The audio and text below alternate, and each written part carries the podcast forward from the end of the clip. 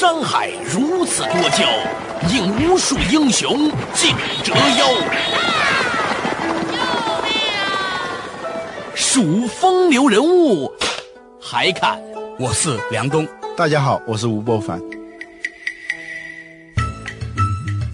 照妖镜照不出的财经真相，翻斗云到不了的财富天地，一切尽在两个男人孕育五年，梁东吴伯凡帮你坐着打通经济生活任督二脉，东吴相对论。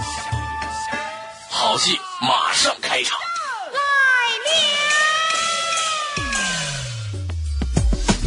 坐着打通经济生活任督二脉，大家好，欢迎收听今天的东吴相对论，我是梁东，对面的依然是二十一世纪商业评论主编吴伯凡，伯凡你好，大家好。哎，最近呢，呃，关于股市的这个热浪呢，大家都很热情哈。嗯全球啊，股市在反弹，港股和 A 股呢，尤其是这个样子。总的市值呢，似乎已经回弹了百分之四十了啊，有的地方，甚至呢，有很多人认为呢，下一波的牛市正在到来。但是呢，也有很多人表示着担心啊。最近呢，啊，独立的经济学家啊，谢国忠呢，开始有一篇文章叫《第二次衰退》，我觉得值得和大家分享一下。全球资本市场回暖是否意味着经济真正的复苏，还是只是熊市反弹？经济学家谢国忠预言的第二次衰退是危言耸听吗？流向股市、房市的救市资金能真正拉动内需吗？什么是破坏性复苏？房价会长期保持增长吗？这种增长又能否真正传递到实体经济？欢迎收听《东吴相对论》，本期话题：警惕第二次衰退。面对这样一个情况的话，唱衰的、唱好的肯定都是有的，对吧？尤其是在现在不确定，我们不知道所谓的冬天到底什么时候结束，嗯啊，这个冬至到底是什么时候？自然界的冬至是有时间的啊，过了那个时间，我们就知道冬天要结束了。对，但是现在呢，是一个大家还不知道，也许是一个周期刚刚开始。或者说短暂的那种反弹以后，是不是会陷入到另一轮的更大的那种低迷当中？嗯，我们现在没法确定。嗯，呃，我们都知道呢，在过去的半年里面呢，全球的各个国家的政府呢，都释放出了大量的流动性啊，这个政府向银行注入很多钱，银行呢也向经济里面呢注入了很多钱。但是呢，有一派观点认为，这些钱呢，其实并没有流入到实体经济里面去，更多的呢，啊。比如是流到了股票市场里面去了，嗯，所以呢，我留意到几个现象，除了。股价在涨以外，哈，北京的房价涨得很厉害。有些人呢就认为这是一个假复苏，是吧？有的认为是真的是复苏了。嗯，这个谢国忠呢，在四月份的时候写这篇东西呢，到现在我们五月来看呢，似乎还是有一些观点的这种价值性的。其中强调了一个观念，他说补贴风险确实会推高资产价格，资产呢主要是指股票。什么意思呢？就前段时间呢，很多的政府实际上是用各种方法的放水啊，放水到市场里面去，这些钱呢都流入了股市。是股票上升呢，似乎可以带动经济复苏，但是这个美梦会不会成真呢？谢国忠认为不会成真。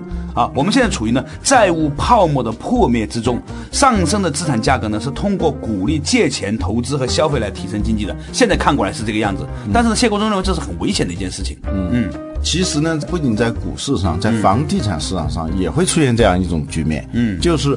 好多钱我们把它投进去了，投进去了以后呢，目前好像也没有什么生意可做，所以呢，大量的钱并没有落到实体经济领域，而是投向了投资领域、资本市场。嗯啊，因为这样它可以造成那个短期的，它可以脱离于实体经济，它有自己的涨跌规律。如果大家都进去了。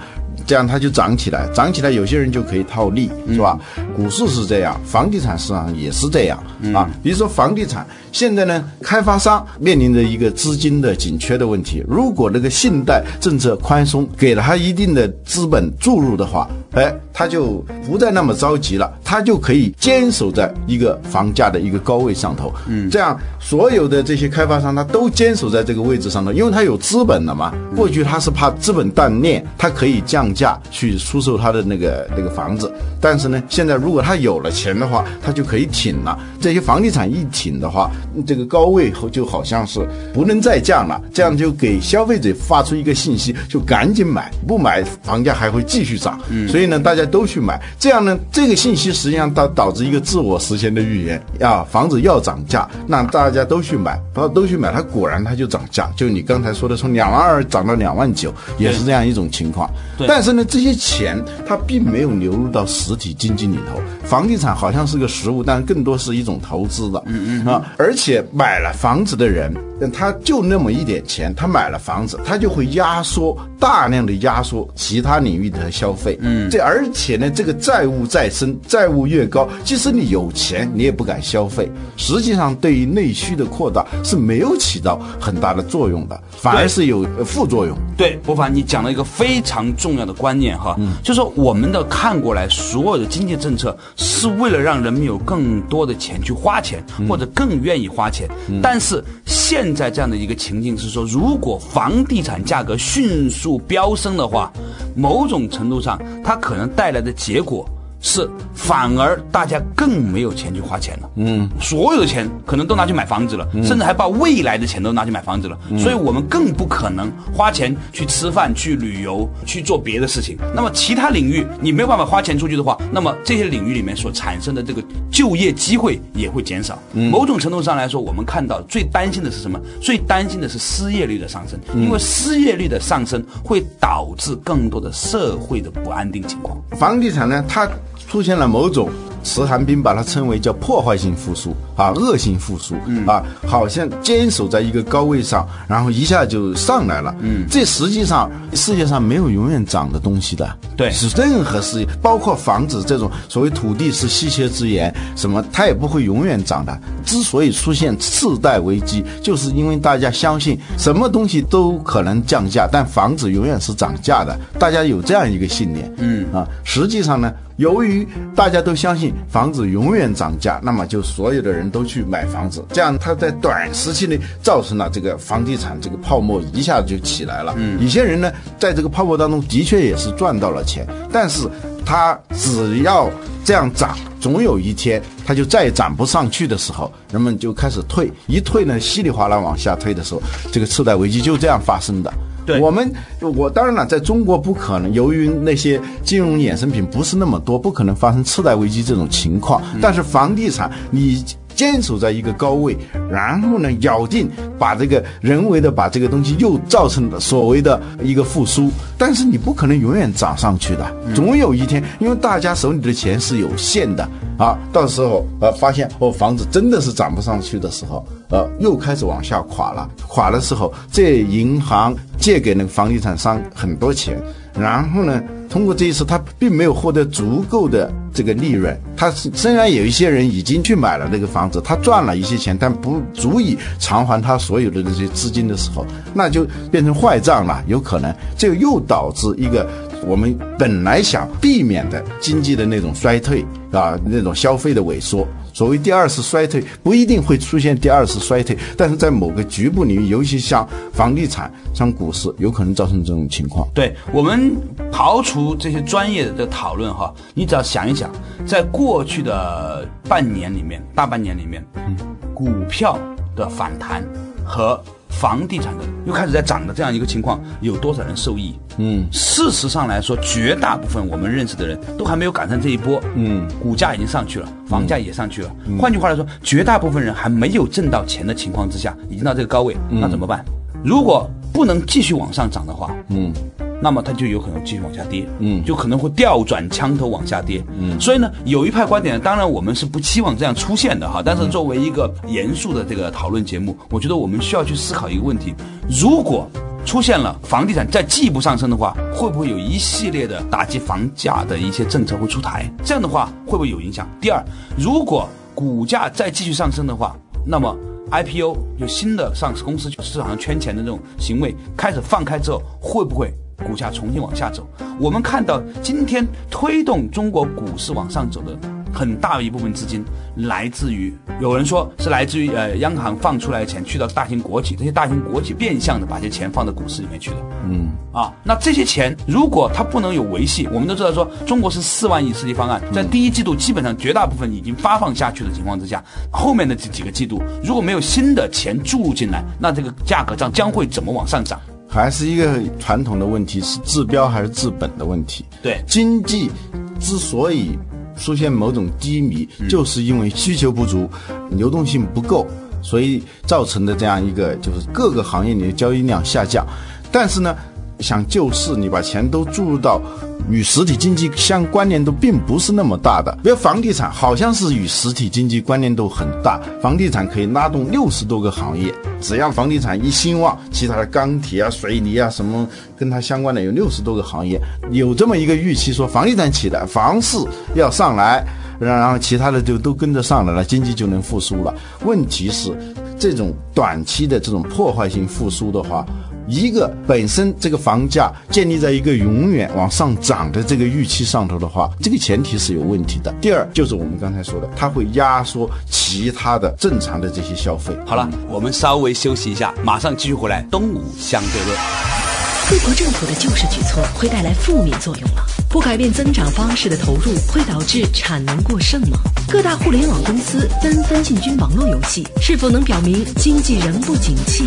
什么才是中国经济真正的隐忧？面临产业转型和升级压力的中国企业该何去何从？被评为设计之都的深圳又带给我们何种启示？欢迎继续收听《东吴相对论》，本期话题：警惕第二次衰退。刚才呢，和吴伯凡呢，我们讨论的一个话题啊，就是呢，在较早的一段时间里面，我们可以看到整个的全球的股市经历了一波热火朝天的上涨，很多人在大梦初醒还没有反应过来的时候呢，股价又已经涨上去了。某一些股票其实已经翻了翻了，而且呢，有些股票呢还创下历史新高。在香港股市里面出现了这样的股票，比如腾讯啊，腾讯呢是创下历史新高的。那么很多人呢就现在很焦虑了，就是说到底是应该入市，起码赶一个这个尾巴，能够有一点点这个便宜或捡呢，还是说它已经到了一个所谓的阶段性反弹的顶点，你陷进去之后又重新被套牢呢？两种观点其实都有人在说的。在香港有一个很著名的人叫曹仁超，哦，不知道大家知不知道这个人哈？这个人呢号称呢这个香港的这个巴菲特，他呢在《信报》上面长期写专栏文章，也是香港很多人的这个投资指南者。那曹仁超呢在较早之前写过一篇文章，他说从身世来看，五十日均线已经超过了二百五十日均线，而上海的这个也是差不多接近，香港也有类似接近的趋势。换句话来说呢，这一个呢从技术指标上称之为叫黄金交叉。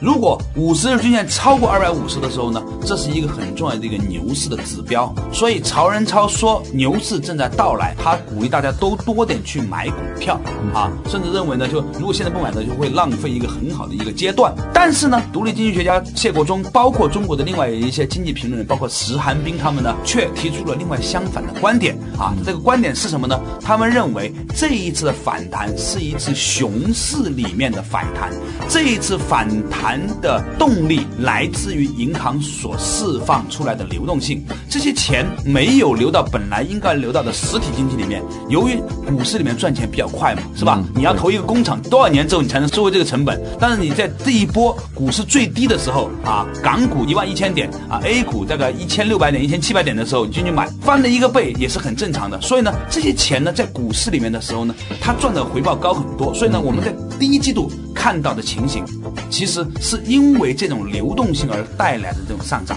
问题现在是他们在质疑这种流动性是否还后续有利，就是用他们的观点来说呢，它有点像这个兴奋剂似的，对。外加的那种兴奋剂让它起来，而不是说股市真正的上涨来自于实体经济本身的价值。如果你这个没有一个复苏的话，这种复苏它是没有根基的。没有根基的。而且呢，就算是要反弹的话呢，这一波的行情整体上来超过百分之四十呢，已经是一个非常大的一个幅度了。按道理说，就算调整，它也应该有一个调整的阶段。简单的说，这种现在的回暖，不管是在股市上还是在房市上，这种回暖到底是意味着春天的来临，还是冬天里的那种回暖？这是就是一个问题了。对，那么两派观点呢都各执一词啊。我们呢，其实抛除所有的经济学家讨论的话题，我们就看看现实生活当中，你问一问你周遭的人，如果他有做企业的，现在有多少人真正的在规划他的产能，在重新的招收更多的员工？我觉得有一些更多的指标啊更有意义。嗯，应该打开招聘版，看一下招聘的企业的数量是不是在增加。看一看那个供电局的那个数字，它的发电量是不是在增加？还有税务局，税务局的那个收税，从这些维度来看，我们还没有看到这个有特别明显的这个变好的迹象。最近呢，就对于中国这个经济是否已经在回暖啊，有很多的说法。但是呢，我们不好去做判断，因为这个事情还没有结束，而且观点还尚在争论当中。但是有几点我们要留意的，第一个，全球各国政府啊啊，为了刺激这个经济，投入了大量的资金来救市。救市的呢？有一个隐患，就是任何药里头都可能有副作用。这个动作里头的副作用，有可能导致的是通货膨胀。嗯，这是一个隐忧。第二个，在中国来说，我们的这个投资，你投向了哪些企业？最终获得这个机会的是哪些企业？比如说国企和民企，它这个在里头分得的这个机会的份额是多少？对啊，是不是造成了这个国退民进还是国进民退？是吧？也是一个值得关注的问题，因为就我们的感觉来看，就是大量的那个分析也能表明，民营企业在配置资源上，它要比国有企业是要好一些。对，如果这个资金给他们多一些，它更好的来配置资源的话，它对于整体经济的复苏，这是有好处的。这第三点就是产能过剩的问题。你现在把这些钱投进去，原有的那种产品，原有的那个那个生产方式的一种重复，那实际上并不能造成经济的复苏。你产量上去了，但是你卖不出去。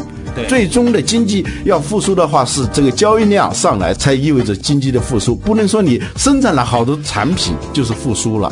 如果你原有的这种旧的产品的路径、你的这种生产方式、你的发展模式没有改变的话，那你投进去的钱只能是生产那些没有多少创新性的这种产品，市场上也找不到销路，这也是一个问题。你投进去有产出，但是没有交易，是吧？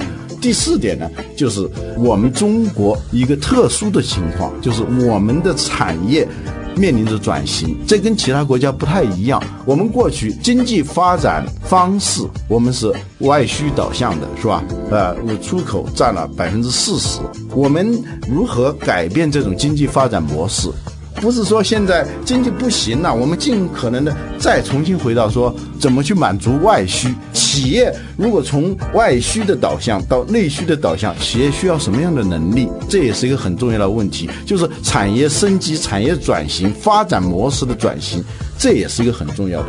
老吴，我觉得还有一个现象很值得大家提醒注意的。嗯，我们都知道说。青少年是祖国的未来。嗯，一个国家的青少年应该花更多的时间去学习，嗯，花更多的时间去创造未来的价值，比如工作啊，嗯等等，对吧？嗯。但是我们最近看到了一些很有趣的现象，就是各大公司、互联网公司，嗯，都在积极的向网游行业进军。嗯，你看到这样的一个现象。其实你看到什么？我看到了另外一个东西，那就是中国的青少年花在网络游戏上的时间总时间，嗯，是增加了的。对，这我想起马云说了一句话。马云这句话呢，有点自我表扬的那种意思，但是我觉得还是有一定的提醒作用的。他说，一个都在玩游戏的民族啊，他是没有前途的；都在创业的民族才是有前途的。如果说经济复苏的话，你要看什么？嗯，要看阿里巴巴的交易量增加了没有？对，而不是看的网游的那个销售额增加了多少？对，呃，有时候呢，就是说这种低迷的时候，这种电子鸦片。嗯，这些东电子鸦片的销售额在增加的时候，它恰恰空闲的时间多了，对，它能够工作的时间少了。我觉得说，如果一个民主、一个国家，它的经济不景的时候，提供的机会不多的时候，嗯。年轻人趁这个时间去读书、去学习、去学那些学校没有教给你的东西是比较重要的。